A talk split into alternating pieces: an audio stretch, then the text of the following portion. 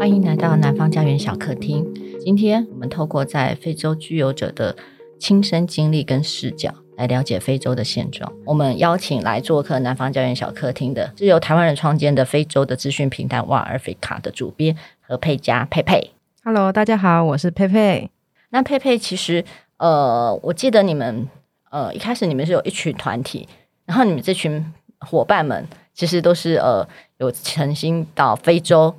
旅游的经验，然后带来很多非洲的一些文化跟社会一些文章等等。那你自己本身你自己除了在这个呃资讯平台里头，其实你自己有一些文章关于非洲的报道，你也在譬如说像大字杂志或是一些呃报纸等等的。我想知道是说，你们这个 One Africa 是什么样的一个组织？然后，嗯，为什么会创立这样一个平台？嗯嗯嗯，先跟大家简单介绍一下，One Africa 呢，它是一个专门报道非洲资讯的网络媒体。那我们是致力于提供于华语世界可信度高又容易阅读的非洲报道与非洲资讯。我们希望能够促进华语世界对非洲的认识与理解。那最终的目的是搭建与非洲的合作桥梁。在我们的品牌介绍里面有写着一句话，就是我们认为非洲需要的不是怜悯，而是被重新认识的机会。这句话是我们的价值观。至于 One Africa 为什么会成立呢？那时间要倒回到七年前，大概就是二零一四年的时候，One Africa 的团队成员到了非洲各国去做研究。这段经历让我们看到的非洲面貌更多元了一点。那我们也从这些种种经验里面发现到说，说台湾因为缺乏认识和理解非洲的管道，所以就导致说错失了双边交流的机会。我们希望能够解决这个问题，我们也希望在解决这个问题的过程中，实现我们想要看到的一些正向效益。比如说，个人或组织前往非洲商业市场发展，那组织可以在这里面发现说自己有不一样的商业发展机会，那同时给当地创造。就业机会，改善当地的贫穷现况，最终是劳资双方都会因为经济发展的关系得到了很大的帮助受惠。所以说，为了解决这个问题，为了实现我们的愿景，One Africa 在七年前诞生到现在。哇，那你可以先跟大家分享一下，就是说，哎，你那时候你们为什么会你自己本身，你为什么会想要去非洲呢？嗯，那时候算是一个从来没有出过国的人，然后就然后就突然看到一个。出国的机会去做非去非洲当地做研究调查，那我就觉得说，不然就试试看吧，反正有人给你出机票，你只是出劳力出时间。我年轻嘛，有的就是时间，没有的就是钱，那就来试试看了。那也是因为这个机会，就看到了不一样。因为当时我做的题目是非洲的手机行动支付这件事情，我去研究说为什么会这么成功。那其实对我来说是一个非常大的冲击，因为可能在过往。在去非洲以前，我对非洲的印象就是：非洲真的有手机吗？非洲人有电可以用吗？我也是我的课，我的印象是跟大部分一样的。直到做这个题目，然后去到当地，我才发现我的整个世界观、整个价值都崩坏，然后就重建了。因为我记得南方啊，南方我们出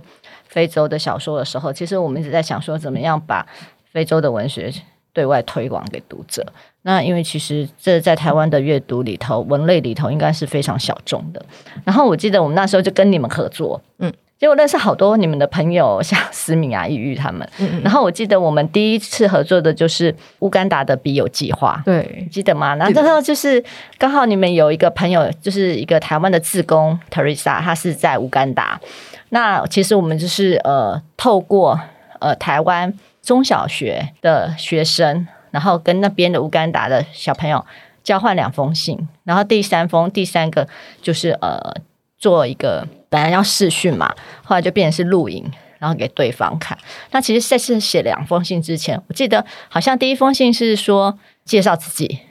然后第二封信是问对方，然后这样两封信。然后我们也因为透过这样信件，其实我们本来是想说一对一，就是这边的甲对乌干达的某一个小朋友。后来在处理这些信件过程中，我们才知道说，哦，原来他们这些孩子们，他们有农活要做。那可能这学期写信没有问题，可是到第二封信的时候找不到那个小孩。对，我会觉得说，哎，其实，嗯，然后也透过信件，其实小朋友发现说，小朋友说你想要问对方什么问题的时候，其实发现，哎，其实大家对他们的印象是很既定的，就是我觉得，哎哎，你们那边有没有？呃有没有水，然后有什么这样子。嗯、就是我会觉得他们会问一些，我觉得连大人都会觉得好像已经被被固定深化对他们的印象这样子。那后来跟你们合作就是非洲的女力站，然后我们后来跟佩佩这边也，因为你们有有在推广那个所谓的国际课程，嗯，就是中小学有一些国际课程。那你国际课程这一块要跟我们聊一下吗？嗯，好啊，好啊。大概从跟子华合作到现在呢，在台湾推广认识非洲教育这一块就有了一点心得，甚至有一点兴趣。从那个时候，我们就开始设计一些一系列的非洲课程。那我们设计的认识非洲课程有两个核心，第一个就是思辨，第二个就是理解。那基于这两个核心去设计课程。那我们合作的对象其实从小学到大学，甚至社区大学都有。嗯，那以思辨课程为例，我们希望学生参与这堂课程之后，他可以把自己脑子里面本来由别人植入的知识，甚至是资讯，先放在一旁，然后借由亲身的参与、讨论与理解。让自己从零到一的在脑子里面生出属于自己的原生观点。比如说，像有一堂课的时候，我们就邀请了两个非洲朋友，一个是来自肯雅的，另外一个是来自布吉纳法索的。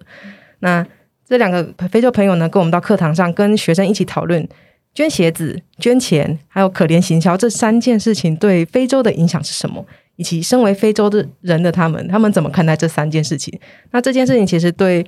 参与那堂课的学生来说，是一种很大的思想上的冲击。过往我们会透过很多的媒体看到说非洲很可怜，然后我们可能不会去理解说这样行为对当地会产生什么样的正面甚至反面的影响。可是透过非洲人的理解或者是他们的观点的分享，他们就可以学生就可以有不一样的想法。那我觉得，如果这些学生未来有会从事一些国际发展的相关工作的话，这些。在学生时期吸收到的在地经验是非常重要的。嗯哼，刚刚佩佩有讲到，就是说，就是捐钱啊、捐鞋子啊等等。那我记得在你们的 One Africa 的网站里头有一篇的报道，就是关于就是呃就医市场。嗯，其实它是一个很很惊人的一个市场。可是我记得好像也跟你们有聊到这件事情，就是说，其实呃非洲到收纳来自那么全世界各地的旧衣回收的时候，其实对他们当地的纺织业其实是很大的影响，这个产业的发展。嗯，这个确实，嗯，过往有一些作家会特别抨击这件事情，会影响到当当地的产业链嘛。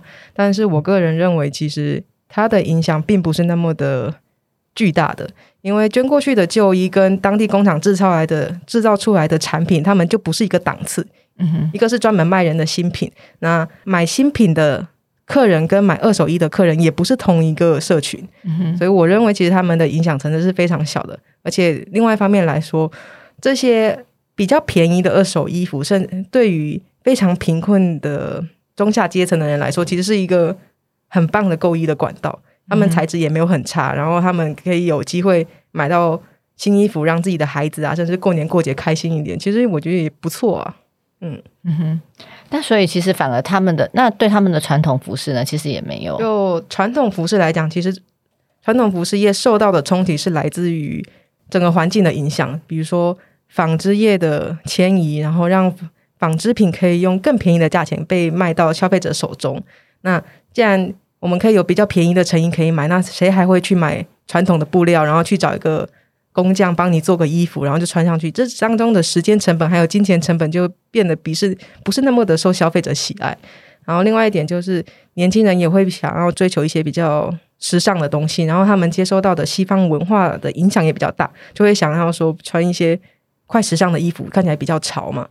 不过现在有一个趋势，就是大家开始重视到自己的根本、自己的文化是最重要的，所以有一些的非洲企业，他们甚至会在每周里面定一天，就当作为传统服饰日，就大家在那一天特别穿属于自己部落的传统服饰来上班。他们希望用这种呃管道来去唤醒大家对传统服饰的重视。那另外一块还有就是，其实，在一些地区举办的时尚秀，他们也会鼓励设计师使用传统布料去结合现代剪裁，做更漂亮的衣服。所以，透过这样子的方式，也可以让西方媒体，甚至是西方的时尚产业注视到、注意到，说非洲的传统布料可以有这样的变化，也有这样的结合。所以，其实你看，其实他们对于呃时尚产业或者是传统服饰这个部分，其实也跟一般西方或者是。呃，台湾或者是中国，其实他们的想法都是一样，我觉得还蛮有趣的。其实它虽然是非洲，其实它跟我们的很多对于产业的想法跟规划其实很很雷同。那其实在，呃一篇的采访里头啊，呃，伟成嘛，就你们的创办人，就是就是你刚刚有提到，就是说你们那时候第一次去非洲的时候是做行动支付的调查。他说他看到衣索比亚还有创新的轻轨的系统。那我觉得这个部分其实就颠覆大家一般人对非洲的想法跟就偏见这样子。那南非在二零零六年就已经同性婚姻合法了，是成为世界上第五个就是同性婚姻的国家。那非洲还有哪一些是我们不知道的？嗯，这这些刚刚子华举的例子都还蛮有趣的。我自己第一次看到的时候也觉得很震惊，什么非洲竟然也是有这些东西？那我近几年有观察到，就是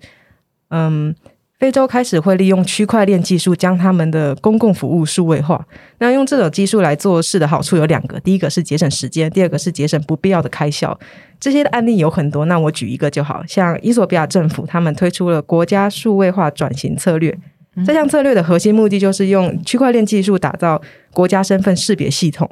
那这个技术呢，会应用的领域包括农业啊、制造业，还有旅游业。今年还特别延伸到了教育领域。在教育领域里面，他们就跟公共区块链平台合作，去建立全国师生的 ID 系统，还有成绩记录系统。这目的是为了防止学业成绩的篡改，还有更有效的分配教育资源。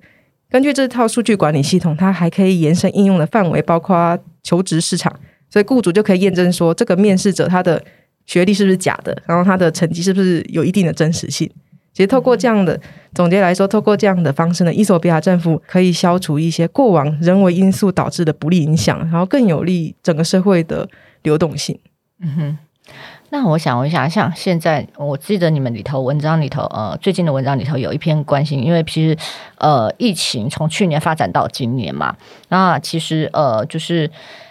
里头有一篇文章，就是有写到，就是说他们当地的接种率以及他们的医疗的的的品质，其实。跟我们认知的其实有很大的落差，你知道吗？就就我觉得还蛮有趣的，就是，哎，我记得你们好像应该是你们那边的写手吧？他就是说，哎，其实那边的护士的打针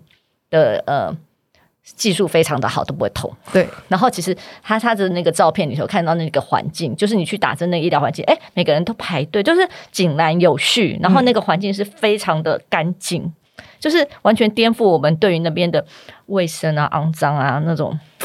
可以分享这一块吗？尤其是呃，我也想比较想知道，就是说呃，这两年疫情发展底下，因为其实我们从媒体里头看到很多是一个是比较慌乱的一个世界，嗯，就是每个疫情的国家因为疫情的状况不一，所以可能基本上大家人民百姓啊，或是政府其实都是慌乱的。可是我觉得在那边看到是一个比较不一样的世界。嗯嗯嗯，我们那一篇文章里面分享到的就是。那一个作者他其实是住在首都的地方，然后他去的医院也是比较有规模医院，所以大家会看到说比较干净，然后井然有序，甚至是去的病患都比较有公德心的一个场景。那这是确实是没有错。然后在很多非洲的国家都会发生这样的情形，但是同时另外一方面也是会有一些医疗资源比较不足的、比较偏乡的医院，甚至是卫生所。那在这样的环境里面，可能会比较脏乱，可能会比较东西比较不齐全，也是有的，只是说没有被报道出来。嗯，那我们回过头来聊一下，刚刚有提到，就是非洲，大家比较是把它视为一个整体普遍性的区域，或者是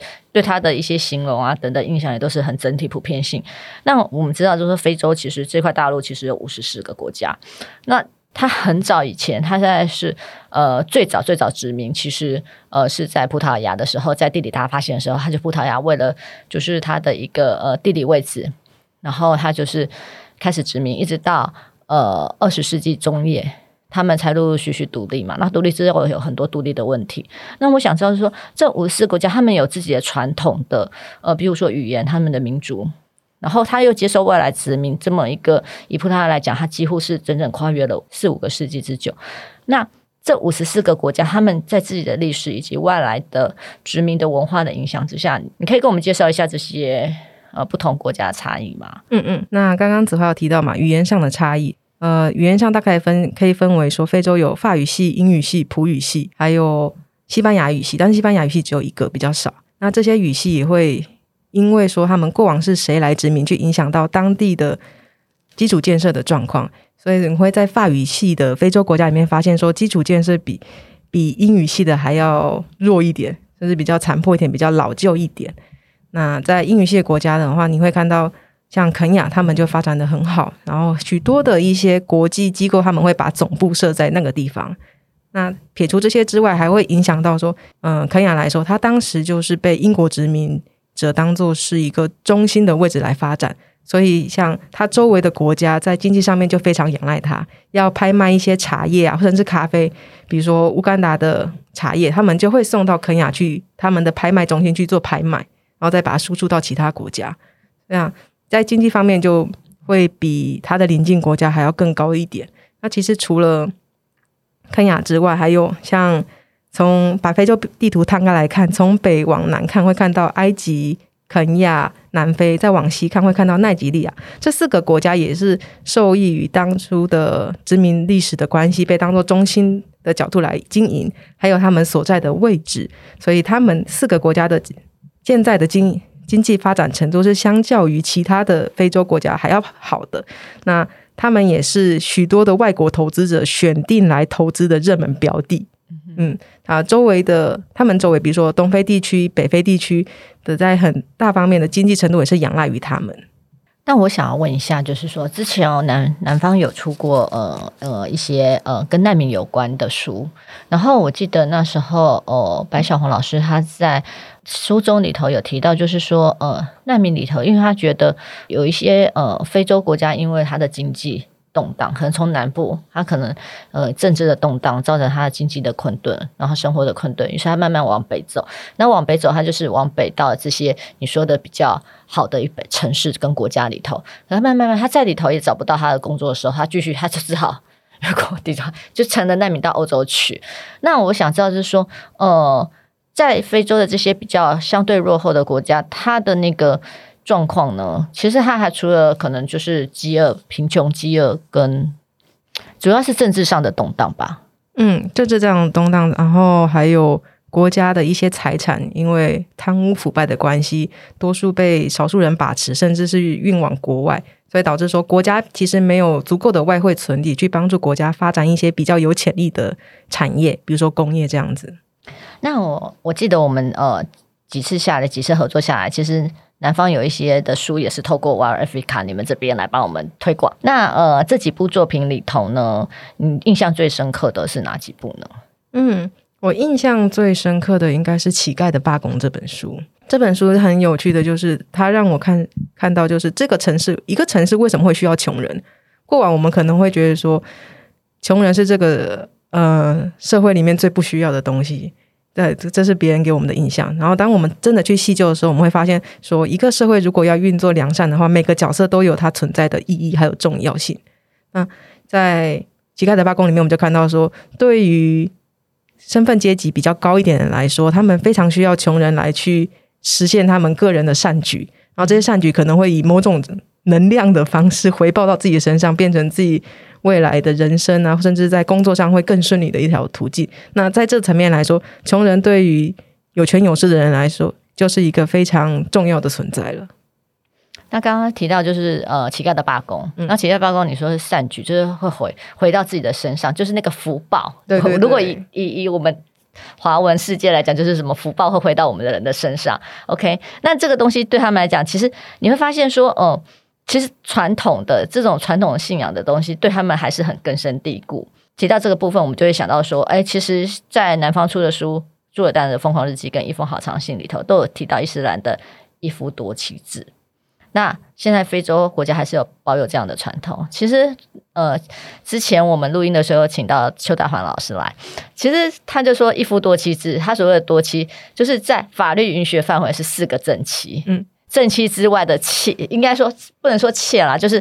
他的那个，嗯，他很多个小老婆什么的，也都很多个都没有关系。那这个是象征一个男性的地位、财富，嗯，他的经济，对。所以我觉得这个传统的东西，就是现在目前他是不是还有保有这样的传统？然后以及就是说，他他有没有经过一些改变？那改变的过程对他们有一些冲击跟影响吗？嗯嗯嗯嗯，确实，现在一夫。多妻制在非洲还存在，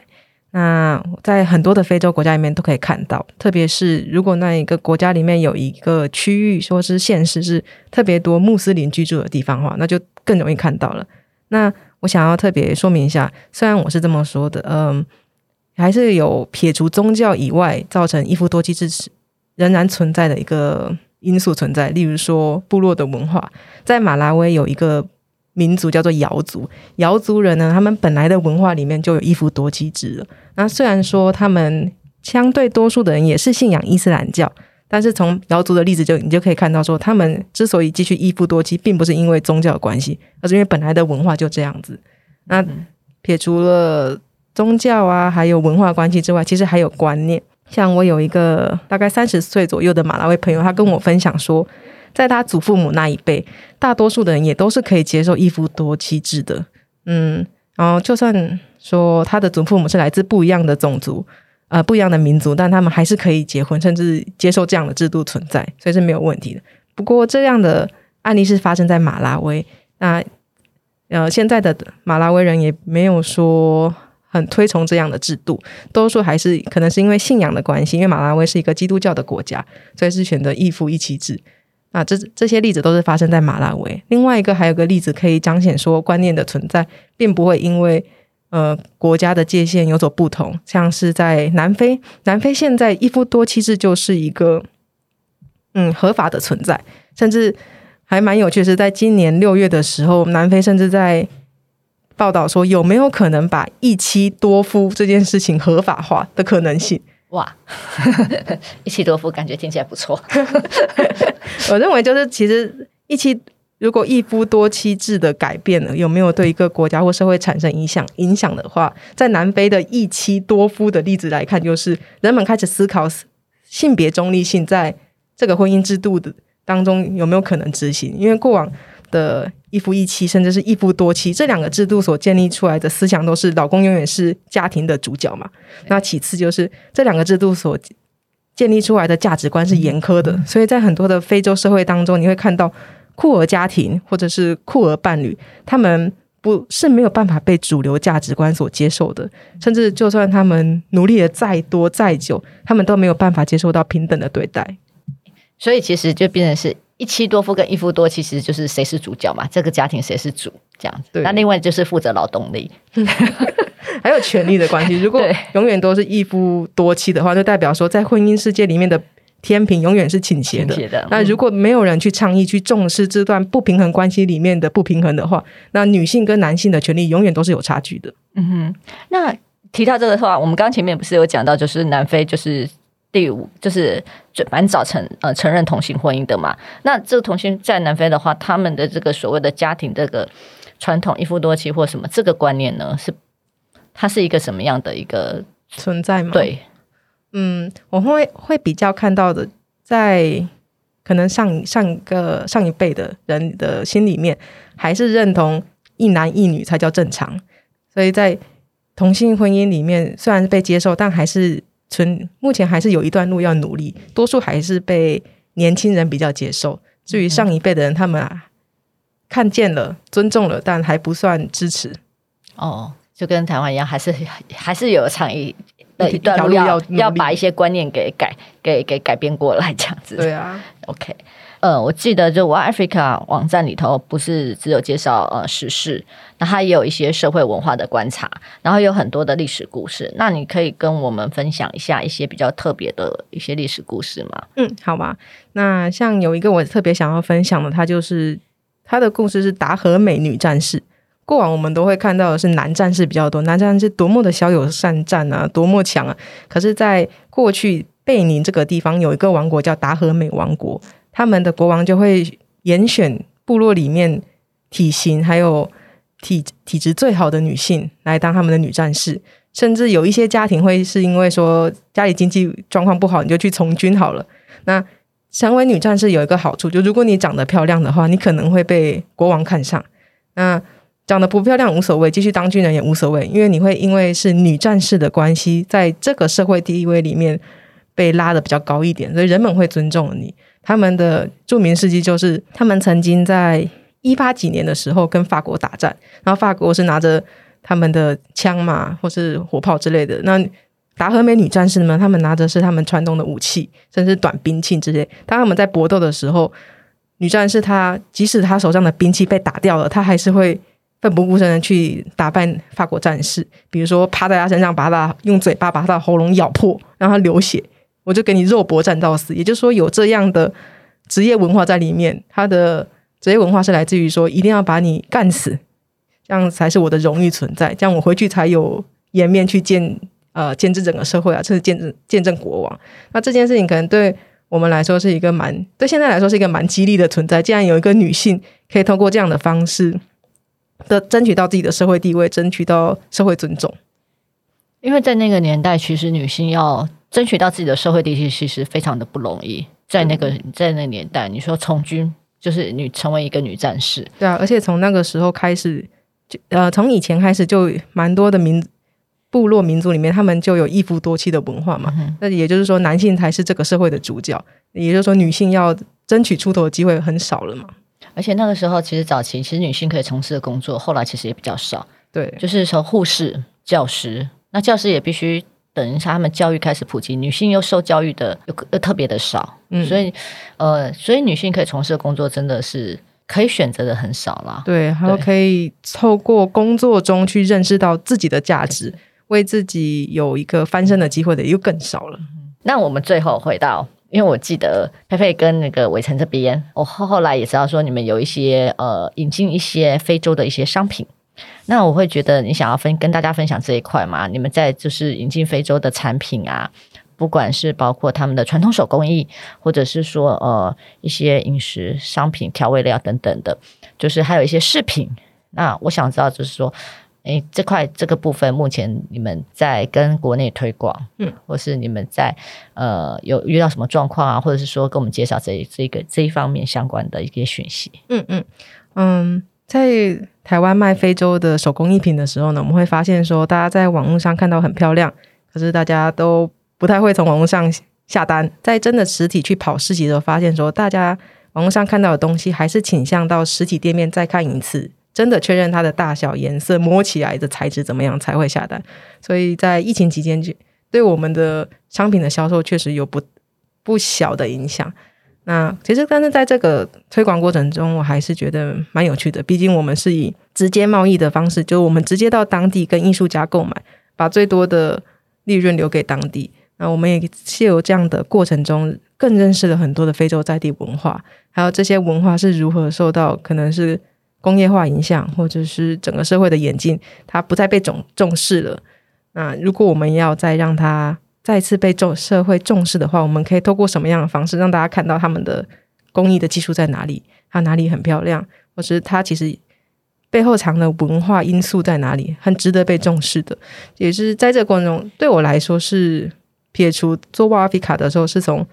国际新闻，甚至是观察社会变动、政治变动这一点来看的话，我是从另外一个角度，从手工艺的方式去看更文化的非洲、更人文的非洲。嗯哼，所以呢，如果大家对非洲呃想要有一些了解的话，其实我觉得大家可以去上 WOW Africa 的网站里头。其实我觉得那边的报道就是最新的第一手关于非洲的报道。那如果你们对他们的文学阅读有兴趣的话，来南方买非洲的小说。当然，台湾也有一些呃其他出版社也有出相关的非洲小说，那大家也可以看。那呃我们在播的时候，这一时候刚好是幼狮文艺杂志，他们刚好这一期第八月八月号做了一一期关于非洲的报道，然后他也整理了目前就是台湾曾经出版过的一些非洲书的书目，对我觉得蛮精彩的，所以是大家如果有兴趣可以来看。那非常感谢佩佩今天来上。南方家园小客厅。那如果大家对小客厅有任何的呃讯息或留言，可以欢迎上南方家园的脸书跟 IG 留言按赞，谢谢。